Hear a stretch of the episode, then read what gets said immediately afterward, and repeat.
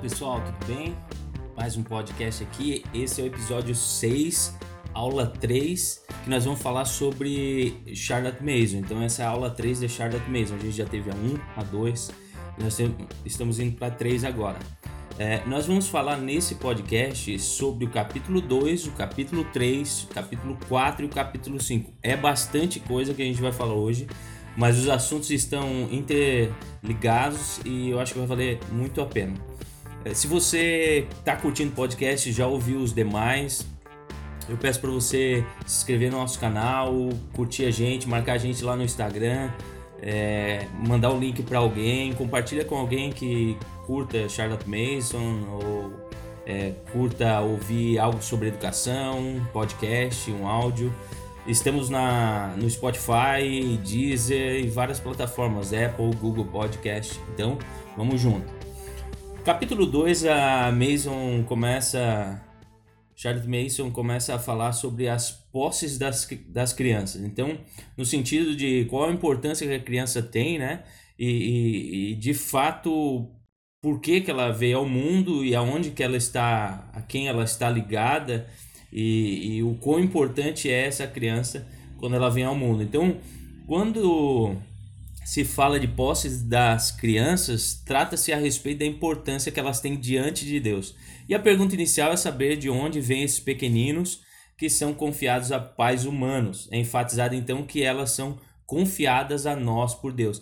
Eu acho que talvez a gente nunca tenha parado para pensar sobre esse aspecto, porque quando a, o que acontece com muitos pais e acontece com a gente mesmo, uma coisa super normal, é achar que a criança é o nosso filho no sentido de que nós somos, elas são propriedades nossas e de que nós podemos fazer o que a gente quer com elas e a gente ensina de qualquer maneira, como se a gente não tivesse responsabilidade sobre isso. Mas o fato que Mason está pontuando aqui é que nós temos uma responsabilidade, na realidade ela ela as crianças são confiadas então a nós por Deus. Então nós temos uma responsabilidade a cumprir com o nosso papel é, de pai ela começa o capítulo 2 falando sobre isso. Então, ela enfatiza o evangelho de Mateus, ela vai para a Bíblia, enfatiza o evangelho de Mateus, em Mateus 18 e Mateus 19, ela apontou algumas questões, e, e aí para falar a respeito das crianças e essa conexão que elas têm com Deus. Então, ela faz um subitem tratando da criança entre o céu e a terra, né? Esse é, meio do caminho. O que, que a criança está fazendo aqui e qual a importância dela diante de Deus. Então ela começa perguntando: será que a criança, né, de onde ela vem? Quem seria essa criança? Será uma tábua em branco que devemos preencher? Ela fala, ela descreve: cera que devemos moldar? Muito semelhante, diz Mason, mas uma criança é muito mais do que isso. É um ser com posse completamente mais elevada que as nossas por assim dizer, um príncipe submetido ao cuidado encorajador dos camponeses. Então, o que é, Miss Mason está falando aqui, ela está dizendo o seguinte: olha, é, nós somos os camponeses e as crianças são os príncipes, dada a importância que elas têm diante de Deus. Então, ela fala o seguinte: ela, quando começa a pontuar Mateus 18 e 19, ela diz, ela bota alguns itens ali que está escrito em Mateus 18 e 19 que diz: dos tais é o reino de Deus. Ou então, abro aspas novamente, né? Se não vos tornardes como crianças, de modo algum entrareis no reino dos céus. Fecho aspas. Abro aspas novamente para uma pontuação de Mateus. Quem é o maior no reino dos céus? E ele, chamando uma criança, colocou-a no meio deles. Então, o que Mason está falando é que Jesus, Deus, dá uma importância muito grande para a criança, porque ela tá, ele está dizendo que o reino do céu pertence, o reino dos céus pertence a elas, que nós temos que nos humilharmos e sermos como crianças para poder acessar o reino dos céus. Ela, é, é, Jesus também fala quem é o maior no reino dos céus. Então, nós, as crianças, ou seja, né, nós temos que nos tornarmos como crianças no sentido de humildade, muitas coisas que nós podemos aprender com ela. Então, aqui ela fala sobre essa estima divina das posses das, das crianças. Eu vou deixar para você uh, o que está escrito em Mateus 18, 19. Eu queria que você lesse aí em casa, para a gente não uh, se atrasar muito aqui, para eu ficar lendo para você. Mas em Mateus 18, do 1 ao 6, vai falar sobre a importância da criança. Quem é, porventura, o maior no reino dos céus. É, Jesus, quando chama uma criança. Em verdade, em verdade vos digo que se vocês não nos é, vos tornardes como crianças, de modo algum entrar, entrareis no reino dos céus e várias coisas nesse sentido, né? Mateus 19, então Mateus 18, do 1 ao 6, Mateus 19, 14. Que Mateus 19, 14 é interessante a gente ler aqui, porque nós vamos falar mais sobre isso depois. Então disse Jesus: Deixe vir a mim, a mim as, as crianças e não as impeçam, pois o reino dos céus pertence aos que são semelhantes a ela. Então, é, Mason pontua três aspectos que ela chama de é, ensinamentos, chaves é, dos, nos evangelhos, que é ofender, desprezar e impedir. Então ela explica que nós é, não podemos ofender uma criança, segundo Mateus 18, desprezar uma criança, segundo Mateus 18, e impedir uma criança, segundo Mateus 19. E o que, que ela é, é, é, fala sobre isso, então? Quando eu ofendo uma criança, é quando eu faço ela tropeçar. É como eu me coloco, é quando eu me coloco como uma pedra de tropeço ah, nesta, é, a, nessa criança, no ensinamento dessa criança na educação. Quando eu desprezo é quando eu subestimo uma criança e quando eu impeço, é, impedir uma criança é quando eu impeço ela de ir a Deus. Então ela fala, né, ela divide em três ensinamentos: guardai-vos de não ofender, não desprezar, não impedir um desses uh, pequeninos. Então ela também coloca que essas três leis, como ela, ela fala, né, esses três ensinamentos, essas três leis, elas enquanto proibitivas, ou seja, eu não posso ofender uma criança, eu não posso desprezar uma criança, eu não posso impedir uma criança, intrinsecamente é, ou subjacente a esses, essa negatividade, né, essa proibição, essas três proibições, eu tenho um, algo positivo intrínseco ou subjacente a essa proibição, porque se eu não devo, ah, por exemplo, impedir uma criança, né, eu, se eu não posso fazer isso, eu tenho um compromisso, uma responsabilidade responsabilidade de fazer algo, né? Mesmo que não impedindo, eu já estou é, é, começando a fazer algo positivo em relação a isso. Então é isso que ela está é, querendo dizer. Ou seja, o, o positivo, diz ela, está incluso no negativo. O que estamos obrigados a fazer em benefício da criança está incluído no que estamos proibidos de fazer em seu malefício.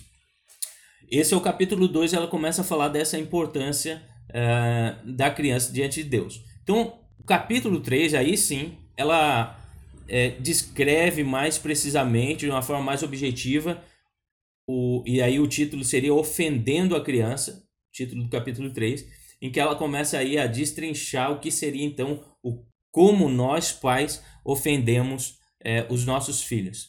E aí eu acho importantíssimo a gente prestar atenção porque muitas dessas coisas no desprezar, no ofender e no impedir uma criança, nós fazemos isso no meio que sem querer. Nós, como pais bons, acabamos fazendo certas coisas que desprezam, ofendem e impedem as crianças. Então vamos lá, capítulo 3, Mason está dizendo, ofendendo a criança. Os primeiros e segundos decretos divinos parecem incluir os nossos pecados de comissão e de omissão contra os filhos, diz ela.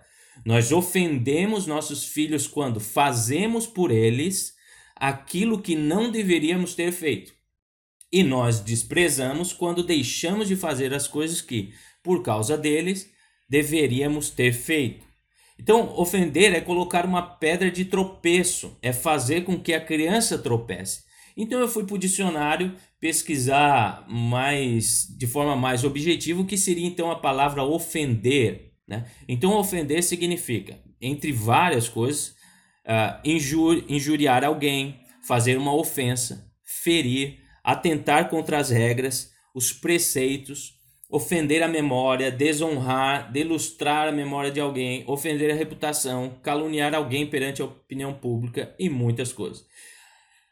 Mason pontua que as mães sabem o que é tirar do chão todos os ob obstáculos quando um bebê começa a dar seus pequenos passos instáveis de cadeira em cadeira. E a gente sabe muito bem isso, né?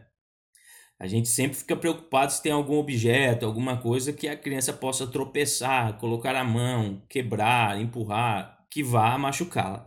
De um par de braços amorosos para outro, a perna da mesa, o brinquedo do chão, que causou uma queda e um terrível choro, é uma coisa lamentável. A gente sabe quando a criança tropeça em alguma coisa, bate em alguma coisa, é aquele choro, é uma coisa muito ruim. Há motivos de queda que não são tão fáceis, pontua Mason, de remover como um banquinho. E aí, e ai daquele que faz com que a criança caia. Então, o que, que ela está dizendo aqui? Ela está dizendo que é muito fácil tirar um banco, tirar um brinquedo, fazer alguma coisa para a criança não tropeçar. Mas tem coisas que não são tão fáceis de remover é, como um banquinho. E aí, e aí é, eu imagino que ela esteja parafraseando aqui o Evangelho de Mateus, dizendo, né, nas palavras de Jesus, ai daquele que faz com que a criança caia. Então, ela diz o seguinte, explicando melhor essa questão do capítulo 3, onde ela fala sobre ofender a criança, nós estamos ainda nesse item, ela fala que as crianças nascem conscientes de lei. Então ela dá o exemplo da seguinte maneira. É, pensem quando a gente fala, e aí a palavra dela é bebê levado. Imagina quando a gente fala para uma criança, um bebezinho, e a gente faz aquela brincadeira, bebê levado, hein? E a criança fica com aquela feição de vergonha, com o rostinho vermelho. Às vezes faça isso, faça isso apenas por diversão. Não é verdade? Quantas vezes nós, na, na, na, ingenuidade, a gente faz essa brincadeira, hein? Ah, bebê levado, hein? E a criança ri ou fica com vergonha, fica um pouquinho porque ela sabe que fez uma coisa errada. Mas o que é possível entender é que a criança já nasce consciente de lei. Ou seja, é, com um senso de pode e não deve, de certo e de errado. E talvez nós nunca paramos para pensar que a criança teria certa consciência de algo, ou que ela, mesmo bebê, já soubesse é, interpretar o que é certo o que é errado, o que ela deve, o que ela pode e o que ela não deve fazer. Então eu abro aspas para o que Mason fala: é assim que as crianças são enviadas para o mundo com um alerta. Guardai-vos de não escandalizar nenhum desses pequeninos. Então, é como se a criança já chegasse consciente dessa lei, já sabendo pouco do que é certo, o que é errado, o que pode, o que não deve, mas ela ainda não confia em seus instintos.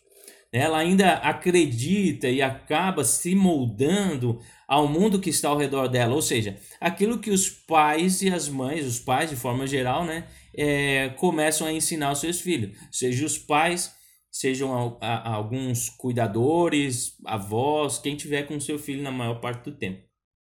E com isso, uh, Mason esclarece que nós vemos meninos e meninas já crescidos e que não entendem o sentido da palavra obrigação, ou seja, apenas desejam as coisas. Eu quero, eu quero, eu desejo, sem absolutamente nenhum entendimento do que significa a obrigação e dever. E quem de nós já não viu um adolescente, por exemplo, uma criança, um menino, uma menina mais crescido, né? Porque nós estávamos começando a falar aqui sobre a consciência, a consciência da lei, né? Que as crianças nascem com essa consciência. Então, isso como bebê ou crianças muito novinhas, mas e aqueles meninos e meninas mais crescidas que só dizem eu quero, eu quero, é, eu desejo, e quando você fala sobre uma questão de obrigação e dever, sobre aquilo que ela é obrigada a fazer, sobre aquilo que é um dever da criança, é, ela já nem sabe o que isso significa. Então, atenta Mason que o que acontece é que quando um bebê que já possui uma consciência sobre lei, sobre certo e errado, acaba por adquirir ensinamentos desvirtuados daquilo que deveria tratar a respeito do certo e errado, e ela acaba provando daquilo que Mason descreve como a maldição do coração sem lei.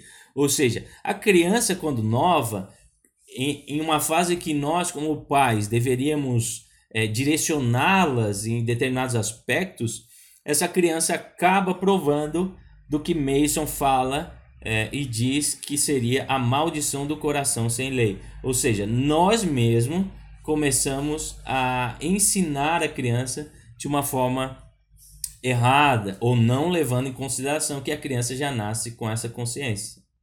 Então, deixa eu ler algo que Mason coloca, um parágrafo aqui do que ela escreve sobre isso. Ela diz: Levado, diz a mamãe mais uma vez, quando uma mãozinha é posta dentro da vasilha de açúcar. Então, um par de olhos malandros procuram os dela furtivamente para medir, como fazem infalivelmente qual é o limite. É muito divertido. A mamãe não pode deixar de rir. E a pequena transgressão é permitida. E o que a pobre mãe não tinha ideia, uma ofensa, uma causa de tropeço, foi lançada no caminho do seu filho de dois anos.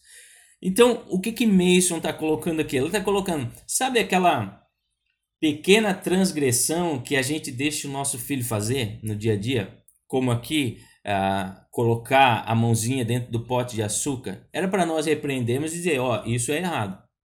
A criança entenderia, né? Mas nós acabamos plantando aquilo que ela que a gente comentou anteriormente, que Mason fala sobre a maldição do coração sem lei. Muitas vezes porque nós já estamos cansados, estressados, não queremos é, é, é toda a vida estar tá ensinando pode, não pode, pode, não pode. E a gente acaba deixando as pequenas transgressões. E aí ela fala: foi lançada no caminho de seu filho de dois anos uma ofensa e uma causa de tropeço.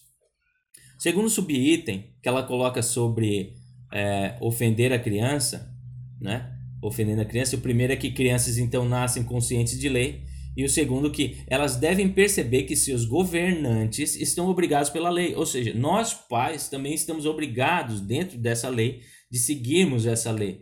Né? E o que acontece é que as mães e os pais também precisam seguir essas leis.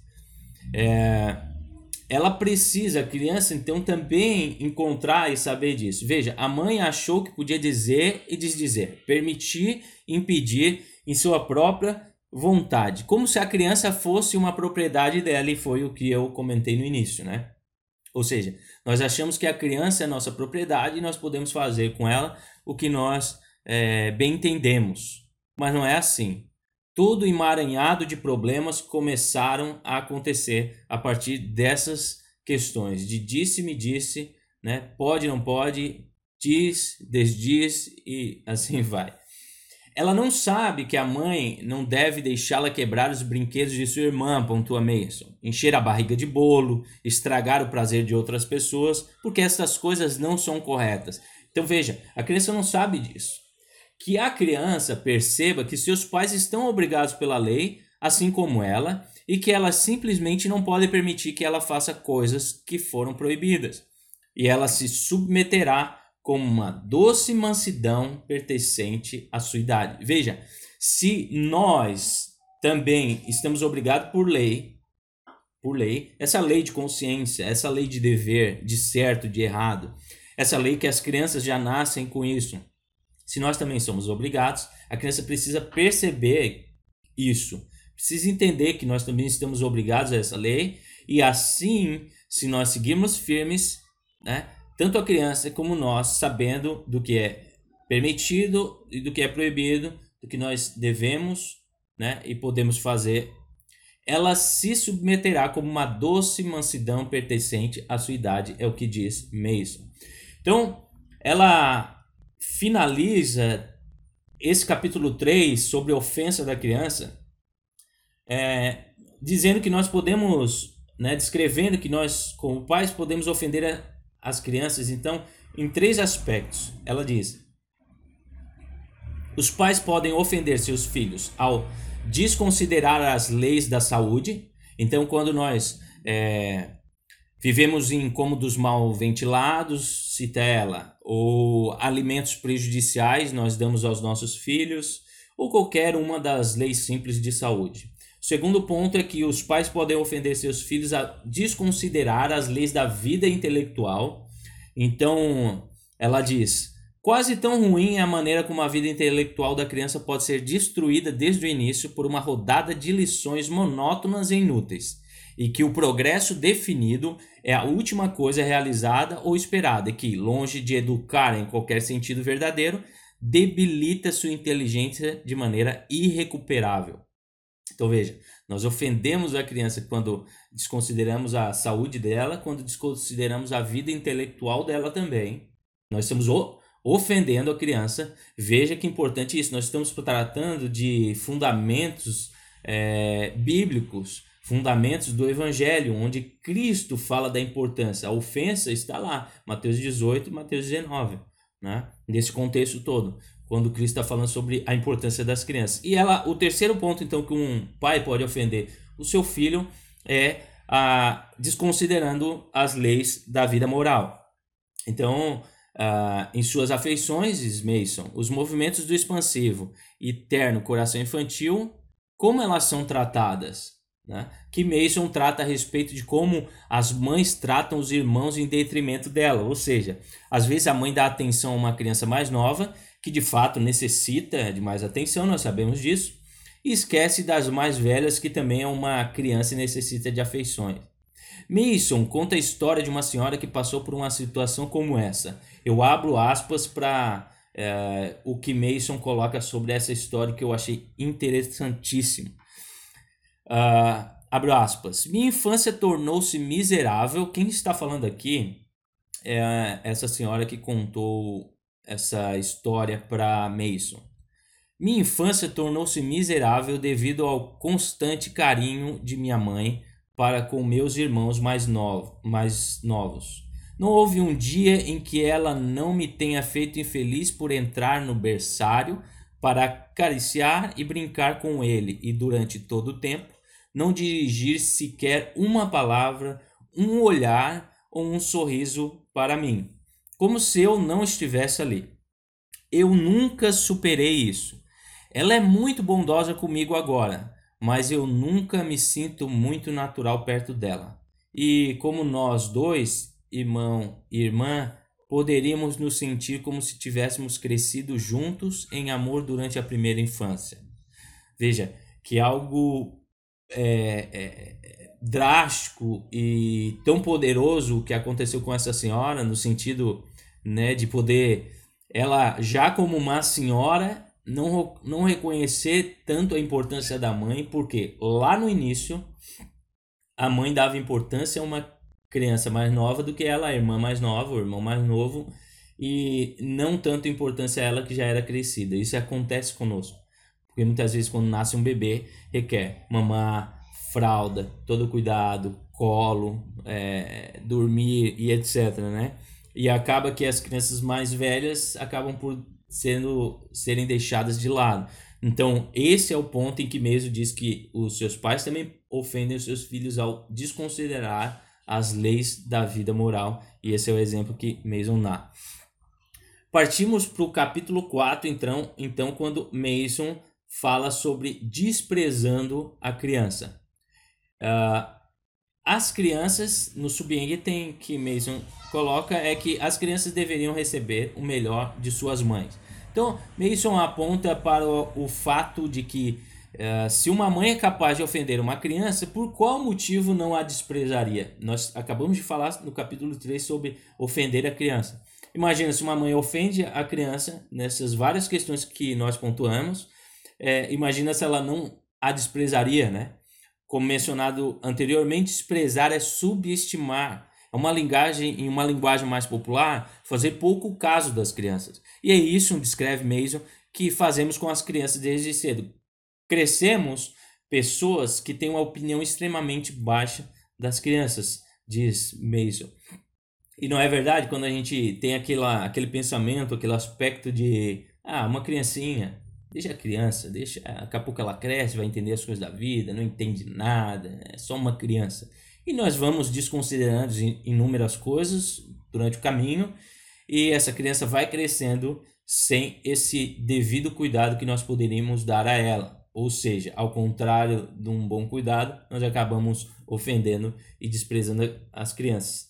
Mason descreve que se uma mãe não subestimar seu filho, será que ela o deixaria sob a tutela de uma cuidadora ignorante durante os seus primeiros anos? Olha o que Mason fala. Quando toda a sua natureza é como uma placa sensível do fotógrafo, recebendo impressões indele, indeléveis a cada momento, esse é o que é, é, o que coloca Mason, né? Então, imagina aquela aquela placa sensível de uma fotografia naqueles primeiros momentos da idade do, da criança, enquanto ela está crescendo, dos filhos, as partes mais, os momentos mais importantes onde ela começa a aprender várias questões morais, intelectuais, de relacionamento é, com os pais, com a própria mãe, né? Então, será que se uma mãe que não subestimasse o seu filho deixaria a criança sob a tutela de uma cuidadora ignorante nos seus primeiros anos? Essa é a pergunta de Mason. Fica óbvio que, então, que a mãe jamais deixaria uma criança com alguém que não fosse boa para a criança. Também é importante que a mãe esteja revigorada para os seus filhos é, para que seus filhos tenham o melhor de suas mães. Então, às vezes, a mãe mudar um pouco de foco, estar com outras pessoas é importante para elas. É interessante que aqueles que cuidam das crianças jamais desprezem a criança ao ponto de fazerem com que as crianças se percam ah, do seu senso, senso moral, além de se afastarem da sua origem, do seu Pai Celestial. Aquilo que a gente pontuou lá no início desse áudio, né? Uh, Mason afirma que o senso moral da criança é rápido e atento para as questões de certo e errado. Então, quando você diz, se você, abro, abro aspas, né? Se você fizer isso, eu não contarei à sua mãe ou ao seu pai, a criança rapidamente aprende que pode esconder algo de sua mãe ou do seu pai, e como a criança ainda não acredita em sua própria intuição, ela acaba por moldar-se a qualquer padrão que lhe é proposto, afirma Mason. Ou seja, se nós começamos desde o início a ensinar a criança uh, a não ensinar né, esse senso moral do que é certo e o que é errado, ou seja, quando a gente faz aquele simples comentário, não, se você fizer isso, eu não vou contar para sua mãe, se você não fizer isso, eu não vou contar para seu pai, etc. Rapidamente, de uma forma rápida e precisa, as crianças captam aquilo né, na sua intuição, como se fosse um padrão, se fosse algo é, é, permitido, né? Então, ela fala dele uma cuidadora grosseira, violenta e falsa, e antes que a criança seja capaz de falar claramente, já terá aprendido essas disposições. Veja que é algo forte. Eu vou ler de novo. Dele uma cuidadora grosseira, violenta e falsa, e antes que a criança seja capaz de falar claramente, já terá aprendido essas disposições. Nossa, isso aqui é demais. Então, ela pontua em outro subitem: os erros de uma criança são sérios. E aí eu quero ler esse, essa parte do, do livro dela.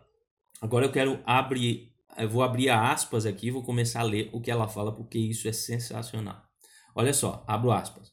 Uma das muitas maneiras pelas quais os pais são capazes de ter uma opinião muito baixa de seus filhos em relação aos seus erros. Uma criança pequena mostra algum traço ofensivo. Ela é gananciosa e devora as guloseimas de sua irmã, é, que sua irmã compartilha, bem como as suas próprias. Ela é vingativa, pronta para morder ou lutar contra a mão que a ofende. Ela mente? Não, ele não tocou no açucareiro ou no pote de compota. A mãe evita o dia mal. Ela sabe que algum dia deverá responsabilizar a criança por essas ofensas. Mas por enquanto ela diz: Oh, não importa dessa vez. Ela ainda é muito pequena e aos poucos ficará mais sensata. Para pôr as coisas de forma clara, que dias felizes essa, essa mãe traria para si mesma e para seus filhos se mantivesse sua vigilância ao invés de deixar as águas correrem. Se a mãe concluísse em sua própria mente que a criança nunca faz o mal sem estar ciente em seu mal feito, ela veria que não é muito cedo para corrigir ou impedir sua falha. Lide com uma criança em sua primeira ofensa E um olhar de tristeza será suficiente para condenar o pequeno transgressor. Mas deixe-a prosseguir até que um hábito de mal fazer se estabeleça e a cura será lenta. Então a mãe não terá descanso até que tenha formado nela um hábito contrário ao de bem fazer. Rir de um temperamento ofensivo é deixá-lo passar porque a criança é pequena, porque a criança é pequena, é como semear o vento. Eu achei isso sensacional. Olha, não vou repetir e nem vou comentar sobre isso.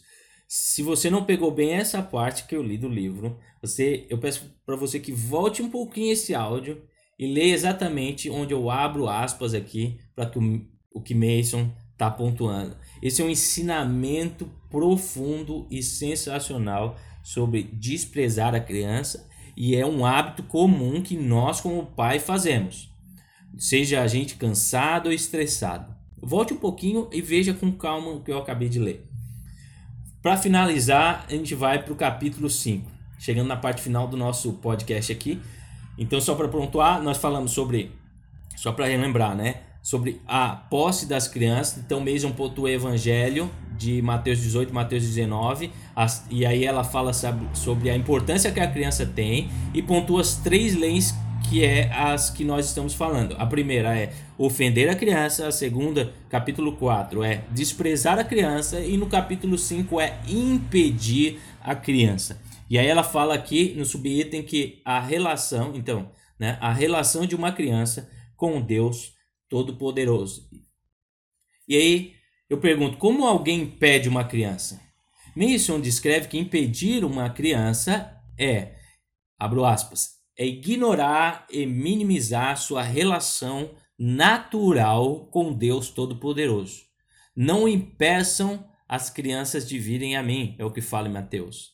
Então, nesse sentido, o entendimento é que a criança faz isso naturalmente.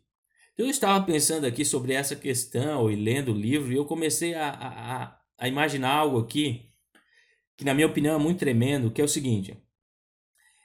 Se eu estou impedindo a criança de ir a Deus, ir a Deus, isso só pode acontecer porque a criança está fazendo isso de forma natural.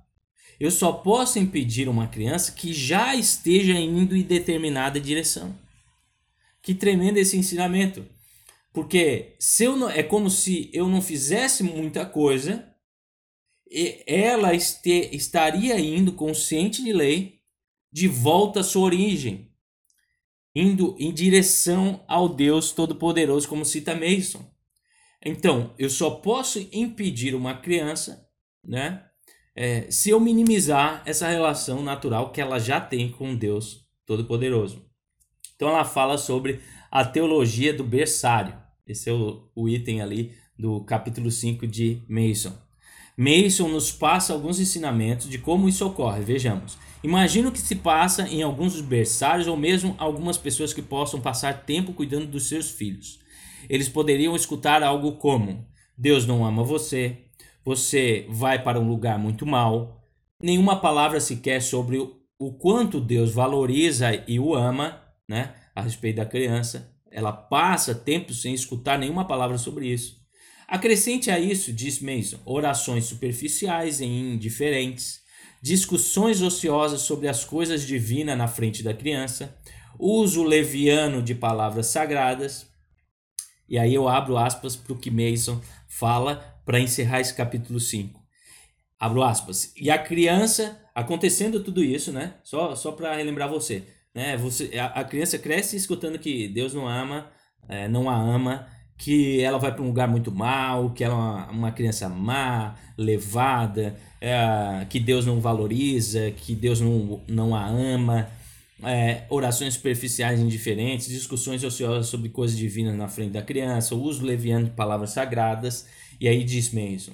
E a criança está impedida, explicitamente proibida de vir a mim. Vir a mim.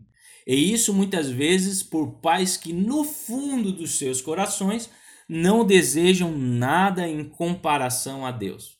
Este mal tem raiz na mesma tola subestimação das crianças, na noção de que a criança não pode ter vida espiritual até que agrade aos seus superiores acender a chama em seus corações. Fecho aspas. Ou seja, né? Essa, essa tola é, subestimação, ou seja, quando eu desprezo a criança, eu subestimo ela. Então, eu, o que, que ela está querendo dizer aqui que uh, essa noção de que a criança não tem vida espiritual, que a criança não entende das coisas morais, não é consciente de lei, não consegue compreender o que é certo e o que é errado, o que pode fazer, o seu dever, as suas obrigações. Até que nós, os seus superiores, os seus pais, os seus tutores, possamos de fato aí decidir acender essa chama e começar a explicar e a ensinar a criança sobre isso. Só que aí já é tarde demais e diz mesmo, a criança está impedida, implicitamente proibida de vir a mim. Ou seja, no capítulo 5 nós estamos falando sobre uh, impedir a criança e como a gente impede ela de ir a Deus, né? Ou de caminhar. É, e aí é dessa, são dessas formas, né? Com essas várias questões que nós acabamos é, sendo uma pedra de tropeço na vida da criança, desprezando a criança e impedindo a criança de ir a Deus ou de crescer, de caminhar, né?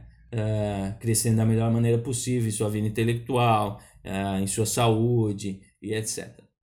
Então nós tratamos aqui, né, não vou repetir nada aqui não, mas só para você ficar ciente, então a gente falou, essa foi a aula 3, episódio 6 já do nosso podcast, espero que você tenha curtido os, os demais, os que passaram. Esse é o episódio 6, aula 3, a, as posses da criança. O que está acontecendo aqui? Talvez você chegou agora nesse, nesse podcast e não entendeu por que aula 3 e por que no podcast. Né? É, nós estamos trabalhando aqui o primeiro volume da série de seis volumes do, da obra de Charlotte Mason. Nós estamos tentando aqui entender um pouco daquilo que ela quis explicar e falar nessas obras. Então, nós estamos ainda na primeira obra, falamos já em dois podcasts sobre é, e aí eu estou transformando né, essa obra, essa leitura, estou aqui transformando em áudio para vocês, em formato de uma aula para a gente compreender melhor o que ela está falando.